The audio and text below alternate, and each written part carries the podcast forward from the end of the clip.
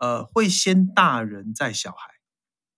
嗯，哦，先把大人的保障做好规划，再来做小孩。然后在预算的部分，可以是先定期再终身。哦，我们都会希望有终身的保障。嗯，但是相对的终身险，哦，我们要分摊的费用，哦，顾名思义，它终身嘛，哦，所以它保障的时间会更长，所以它要每一年要负担的费用会比定期险高。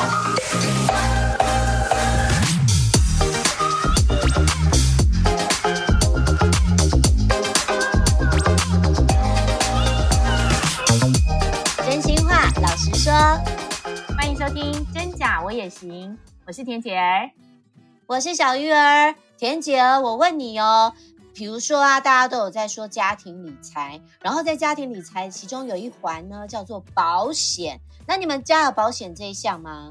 哦，有哦。以前年轻的时候什么都不懂，长辈说要保险，就保了储蓄型的人寿险。然后我们一家三口都有保，就是缴了二十年后领回的那一种。就是说，是为了退休后的生活打算。以前只知道这一种啊，而且以前的存钱观念就是银行定存，不然就是保个险。但是呢，其实日子过了这么久，自己记忆力越来越差。说真的，你现在问我我保了什么，还可以拿回多少钱，我根本都搞不清楚。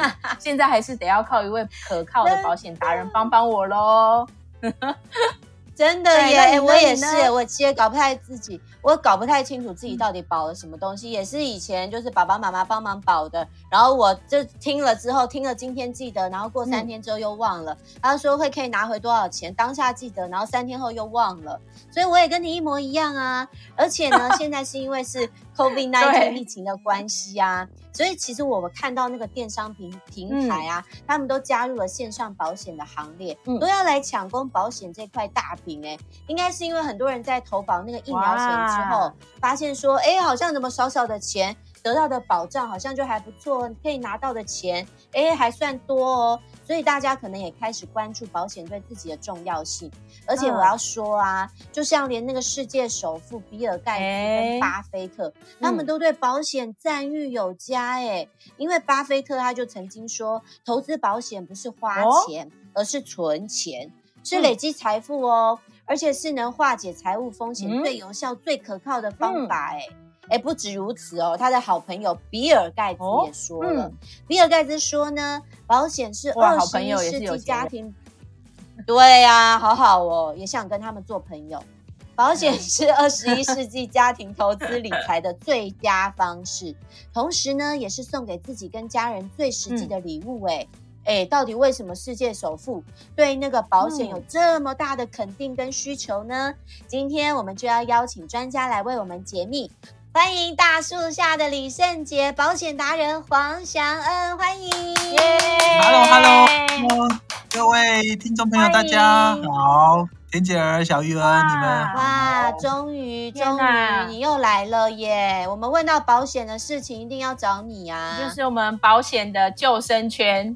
哎，比尔盖茨啊，他就曾经说啊，当企业发生风险的时候，不管是银行，你还是你有买股票，还是你有基金，他都不能保住员工家庭的安宁。那父母的责任呢，跟跟子女的慈爱呢，这些都也没有办法保障。所以呢，对这些每个人来说，最重要的事情是只有保险才能做到。哎，我真的以为说有钱人不用保险呢，其实那但是有钱人其实最需要的还是保险，是不是？要达人来解密一下。好哦，那首先就要先跟大家分享说，保险这两个字它的含义是什么？其实保啊，保这个字啊，它有嗯保住、保留的这样的一个意思哦。嗯，那那个险呢，就是大家常听到的风险。所以怎么样保住跟保留这个风险，嗯、它就是保险它最主要的含义。那其实。保留这个风险呢，嗯，我们也可以自己保留。就这个风险，哎，发生的时候，好吧，啊，我这个受伤了，啊，我我生病了，啊，我拿我自己的储蓄，或是拿我自己的这个收入来支付，我可以自己把这个风险保留住。第二个呢，我也是呃，可以由我的家人或我的朋友来保住这个风险。那第三个就是保险公司哦，大家呃用一些些的费用把这个风险转嫁给保险公司。那第四个就是我们的政府哦，就大家常听到的健保、劳保、农保、渔保，这些都是在把这个风险转嫁给这些人。所以保险它最主要的就是把这个风险保留下来，只是交给谁来呃把这个风险保留住。所以呢，我们呃一般来讲，我们最主要的就是人身的风险，哦，就是我们会碰到的，呃，住院啦、手术啦、重重疾啊、长照啊、意外啊、身故的风险。那这些风险发生的时候呢，就会影响到我们的收入的中断，或者是我们本来的计划被影响。那比尔盖茨他提到的，就是。其实风险这件事情对有钱人来讲，可能是企业产生的风险，哦，或者是他的机构产生的风险，亦或是说，他的资产，呃，他的财富传承会产生的风险。那这些都是呃每一个人都会碰到的风险。所以保险呢，它其实就是我们的计划 B，Plan B 啊，哦，它就是我们。平常，嗯、呃，我们的工作、我们的收入都是我们的计划 A，那保险呢，就其实是我们的计划 B。当这些本来的计划和 A 没有办法执行的时候，就由我们的计划 B 来继续，让我们的收入、让我们的支出不会因为这个风险哦产生出一些变化。所以这边也可以跟呃我们的两位主持人分享两个故事。哦，就用就用这个案例来跟大家做分享哦。嗯，第一个就是你有没有听过铁达尼号？有。铁达尼号啊，这种、嗯、这种有呃这种船呢、啊，它它一定有救生艇，对不对？对。如果铁达尼号告诉你说，嗯，我们有这个非常豪华的设备，但是我们没有救生艇，两位敢坐吗？嗯、不敢。应该不敢做，不不敢命的时候怎么办？对，总不能跳海吧？我自己带游泳圈。哦，对，就会遇到这个。遇到这个。那第二种就是大家常出国嘛，哦，出出国的时候坐飞机，他如果说啊，我们今天这班飞机哦比较便宜，但是呢没有氧气罩，嗯，敢坐吗？不行。但是其实我们真的用到氧气罩的几率高还低？低，好像目前为止要用到几率非常非常低耶。可是敢不要用到？对，所以它其实就是保险的一个架构。其实有很多事情都是呃把这个风险转嫁出去，就像安全气囊啊，我刚刚提到救生艇啊，或者是我们的这个氧气罩，其实都是我们保险的一个概念。哦，所以有时候就会做一个小小的结论呢。不管是有钱人，对有钱人或一般人，我们其实每一个人都会遇到风险。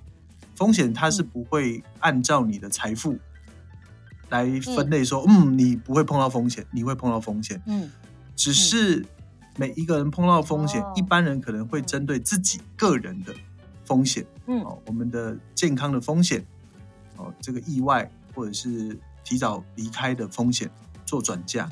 那有钱人他们可能针对公司或企业来做转嫁，哦，所以每一个人都会碰到风险，那风险就必须要由这样的一个转嫁的一个机制来做，那就会是保险的意义功能。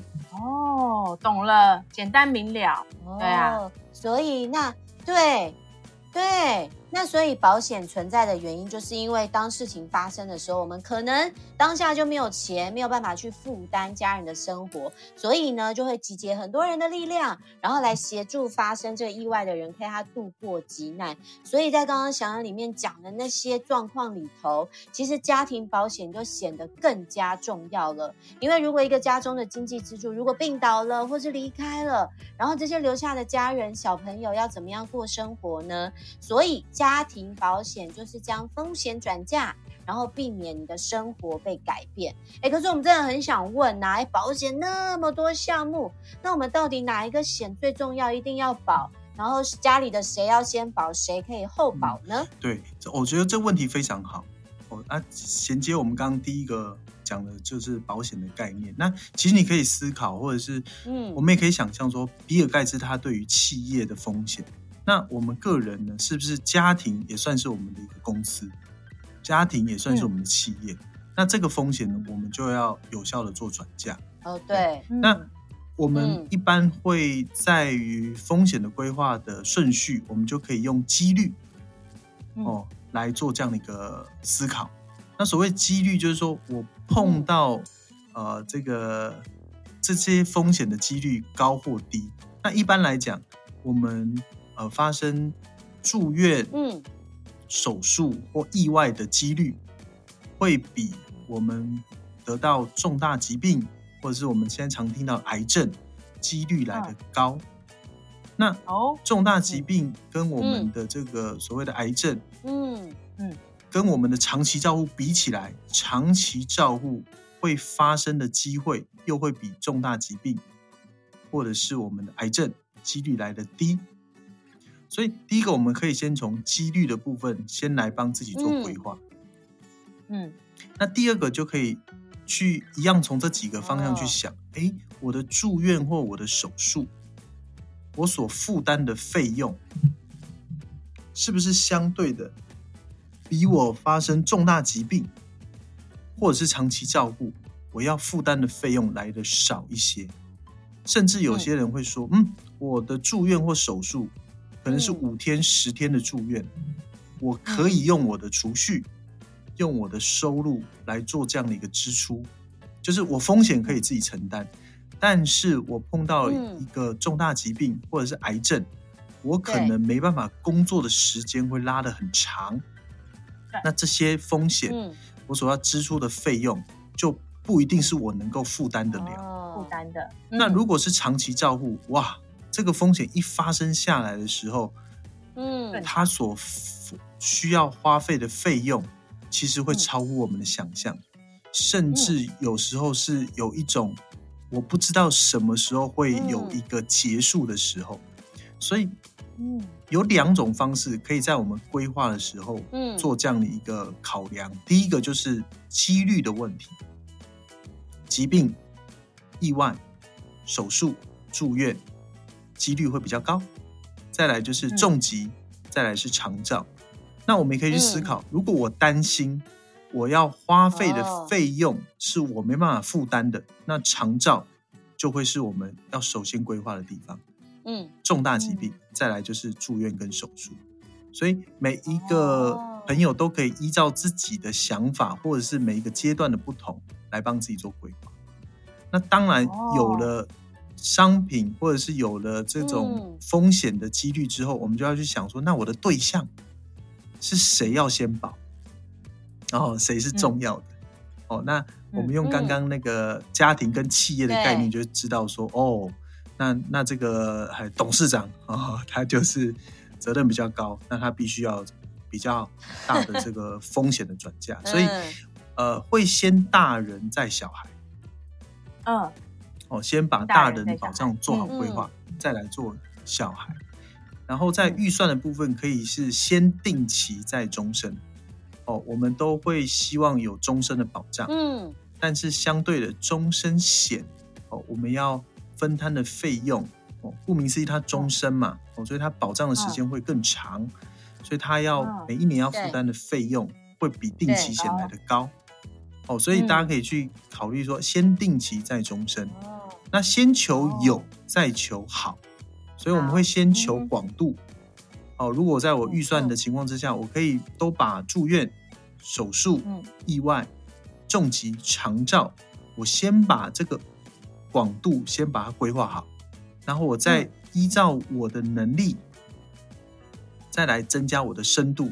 哎，我的额度要把它提高，或者是我可以把它转成终身险。我觉得这个是我们在保险规划的类别跟顺序。哦，可以提供给大家做参考的地方。哦，分析得很清楚哎！你看保单百百种，其实你刚刚也讲清楚了，哦、就是先定期再终身嘛，嗯、然后依照你的需求，看你要先癌症先还是长期照护先，或者是住院手术费用比较少的这种，你都可以去好好选择。但我好奇的是，就现在一般家庭很多人，比如说两口之家、三口之家，他们比如说年薪一年。呃，多少钱的？然后你可以分析一下，依照家庭收入的不同，应该怎么样来规划保单呢？呃，一般我们常听到的就叫双十理论呐、啊。嗯，呃，就是我的保费，嗯，是我年收入的百分之十。假设我今天有一百万的这个年收入，嗯、我就提拨十万来做保险。嗯、那这个保险呢，我要特别跟大家分享说。嗯我们要先把储蓄的那一块先拿掉，因为储蓄它本身是在规划我们老年后的风险。Oh. 那我们讲的这个百分之十呢，它是针对我们人生会碰到的疾病、意外、长照、重疾的风险。Oh. 所以，我们双十理论第一个就是我的年收入的百分之十是可以提拨出来做我的疾病医医疗呃疾病意外长照。跟我的重疾的这样的一个保险的预算，那在额度的部分，我们可以去思考：哎、嗯，今天如果我发生什么样的状况，我的年收入的十到十五倍，应该是要我的人生的保障。嗯、也就是说，今天我发生了一些意外，或者是我因为疾病离开了这这个呃，跟上帝喝咖啡，然后。那我的年收入的十到十五倍就可以继续让我的家庭维持十到十五年，不会因为这个风险发生的时候，造成了这整个家庭的这个生活的品质，或者是该付出的呃我们的这个支出会有所影响。所以在呃我们所谓的双十理论就是。十趴是我年收入的百分之十，是当成我保费的预算，然后十到十五倍是我寿险的一个保障的一个额度。哦，这个是我们可以做这样的规划。那再来呢，年收入的五倍哦，假设我要规划是重大疾病或者是癌症险，我可以用年收入的五倍来做这个规划。那为什么是五倍呢？因为我们在罹患重大疾病或癌症的时候，其实最重要的就是好好休养。但是好好休养，它必须要有，就是 我可能工作上面我就没办法哦，再跟过去一样，再这么样呃，能够呃有效的工作。所以我们用五五倍，也就是年收入五倍。假设我年收一百万，那我就要规划我的重大疾病或癌症险，就是嗯。一百万的五倍，那当我有这五百万，嗯、我罹患重大疾病或癌症的时候，嗯、保险公司先给付我五百万，我是不是可以更放心的在这五年当中，好好的去休养，不用担心，嗯、呃，我没有收入了，哦、我的家庭的支出该怎么办？嗯、哦，所以之前我也碰过一个理赔，嗯、呃，也是一个摄影的记者，嗯、那他因为癌症的事情，嗯，然后必须要休息。但是他还是选择在半年之后又又回到了这个工作岗位，嗯、就是因为他的额度还不够，所以他必须要回来继续工作。嗯、所以年收入的五倍是我们重大疾病的这个保障。那退休的部分可以用我们的百分之二十的收入来做退休的规划。那孩子的教育基金呢，可以用百分之五。哦，所以也可以跟大家分享，十趴是我们保险的费用，二十趴可以当成退休的规划，五趴呢可以作为我们孩子的教育基金。那保障的部分可以用保呃年收入的十到十五倍，那重大疾病跟癌症可以用年收入的五倍当成我们额度的计算。我这边可以跟大家做分享。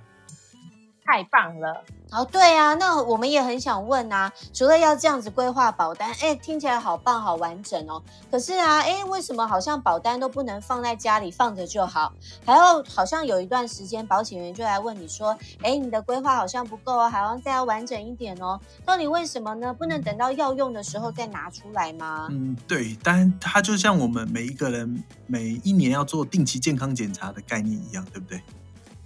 嗯，对啊。因为保单它其实就像我们健康检查一样，哦、我们要了解我们现在身体的状况，我们才会去注意我们接下来在生活上面要注意的事项。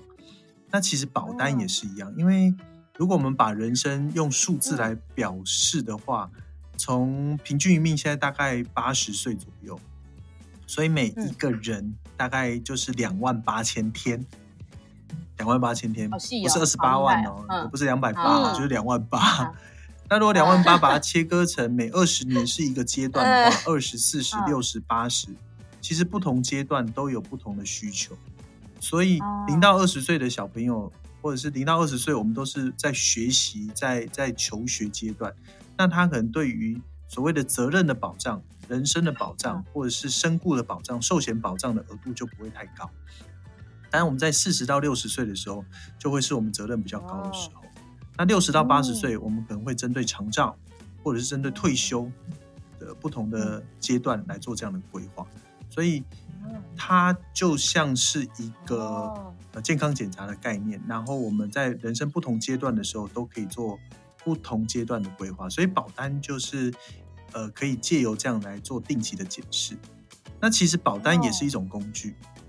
嗯，它也不是万能，它也不是万用的，就很像药，也不是呃每一种药每一种病都治疗的好，对不对？嗯，那其实保单它也有，它也有这样的，它并不是一张保单所有的项目都有保。就保险这两个字，虽然讲起来很快，但是每一种保单它的功用性是不同的，所以我们也可以借由这个定期检视，嗯，再配合我们人生阶段的需求，嗯，或者是这个阶段的责任。来做一些调整，尤其这边也要跟我们听众朋友分享，就是说，其实保单里面有很多东西，包含我们的职业。啊，我可能从学生变成军人，哦，当兵的时候变成军人，那军人之后又变成内勤，内勤又变成外勤，其实职业类别呢，跟我们的这个保单里头也会有影响，所以定期检视我们的职业类别，那我们的地址有没有做调整？再来是大家也要常注意的，就是受益人。哦，比如说结婚了，嗯、我的受益人本来是我的妈妈，但是结婚之后，我的责任也要让我的太太变成我的受益人，嗯、所以受益人也要再做这样的检视。哦，对，那再来就是有一些保单，它可以呃增购，也就是说，有些保单它可以用过去的利率、过去的费率去做保费的、哦、呃呃增加，你可以再购买这样的一个保单的额度。哦，这些都是我们在定期检视保单的时候可以去注意的地方，所以它不完全只有说哦保障的内容检视，而是针对保单本身的一些架构，嗯，哦，那可以来做检视，那相对的这样就会更符合这些保单可以发挥的功用性。哦，我发现我保的储蓄险从以前到现在，我好像都没有检视，哎，就是我好像都没有体检，然后我的保险员好像也没来问我这些事情，所以导致我到现在，我虽然保了储蓄险，但我从头到尾不知道内容是什么，当然看过也就忘记了，对不对？所以我想问一下，呃，所以很多时候我们就说我们要帮大家做保单检视的时候，一般大家都会想说 哦，不用不用不用，我不用检视了啦，是不是？呃，我我不用了啦，因为就会很担心说我是不是要再加买保险，所以也希望大家能够去了解。就像健康检查，有时候我们会很担心红字，就不敢去检查。那其实保单它也要必要做检视。真的耶，要定期体检，就跟车子一样，也是要定期回厂保养的。所以要概念。所以有时候要常接受我们那个保保险业务同仁跟你说要保单的定期的检视。对。哦，那是有你们呐，你们比较好啊。我我哎、欸，我保的，我从从以前到现在都没有人来问我这件事，你都自己检视就对了。我也完全不知道可以体检，我也完全不知道可以体检这件事。对啊，那其实我刚刚就是想问说，那像储蓄险这种，未来可以应付逐年成长的通膨压力吗？这样？对，因为保单它的它的架构跟刚刚田姐有问到的说，哎、会不会未来有通膨的问题？它其实、嗯、呃，应该讲说。每一种工具，它解决的问题是不一样的。那保单确实，它十年跟二十年以后，嗯、这个保单的价值到底有没有？这是我们会担心的地方。所以我们会鼓励我们的客户或者是我们的好朋友，其实，在保单规划的同时，他也可以适当的做一些投资，包含基金啦、啊，包含股票啦，它其实就可以解决这个通膨的问题。但是保单它最大的功用性就是，它是一个很确定的金额，这是它保单的功用性。然后它有强迫储蓄的功用性，所以呃，有些人常常讲说，嗯，这个本大利小，利不小。本小利大，利不大，所以保单有时候强迫储蓄呢，让那个本金越来越大。虽然利很小，可是其实本金很大的情况之下，你会发现那个利不会很小哦。所以保单它的功用性有一块叫做强迫储蓄。嗯，哦。第二个就是它是可以让我们在确定的未来得到确定的给付。我们讲储蓄的。这个功用性，也就是我规划，呃，四十，呃，四十岁、五十岁、六十岁，我规划在什么时间点，我必须要有多少的金额。那其实借由保单的这样的规划，它的确定利率，它是可以让我们更在确定的未来得到一个确定的给付。所以这个是我们储蓄险的一个很重要的功用性。那我觉得每一个工具都有它。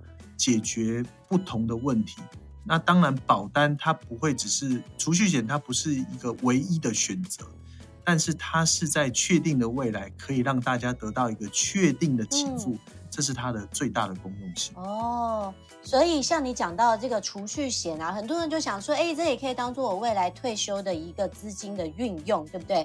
可是啊，我们就看到国内最新的理财报告就有讲说，其实，在疫情的冲击下，有百分之三十五的女性，哎。他们的退休金是缩水的，所以可能导致未来他们要准备退休的时候，条件比男性还要差。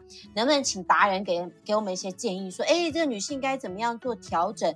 保单呢、啊，还是说储蓄险呢、啊？可以做一些微调，其实就不太会有这样的状况发生。好，因为因为这个问题蛮范围蛮大的。那我觉得他这个报道只是跟大家讲说，这十二个月当中有三十五趴的女性觉得她自己的储蓄的这个金额变得比较少哦，所以大家也也不用太太太恐慌。然后，那但我觉得，呃，不管是男生跟女生，然后我觉得在现在的现在的状况，应该是多投资自己，多投资在自己身上，然后把我们的本业。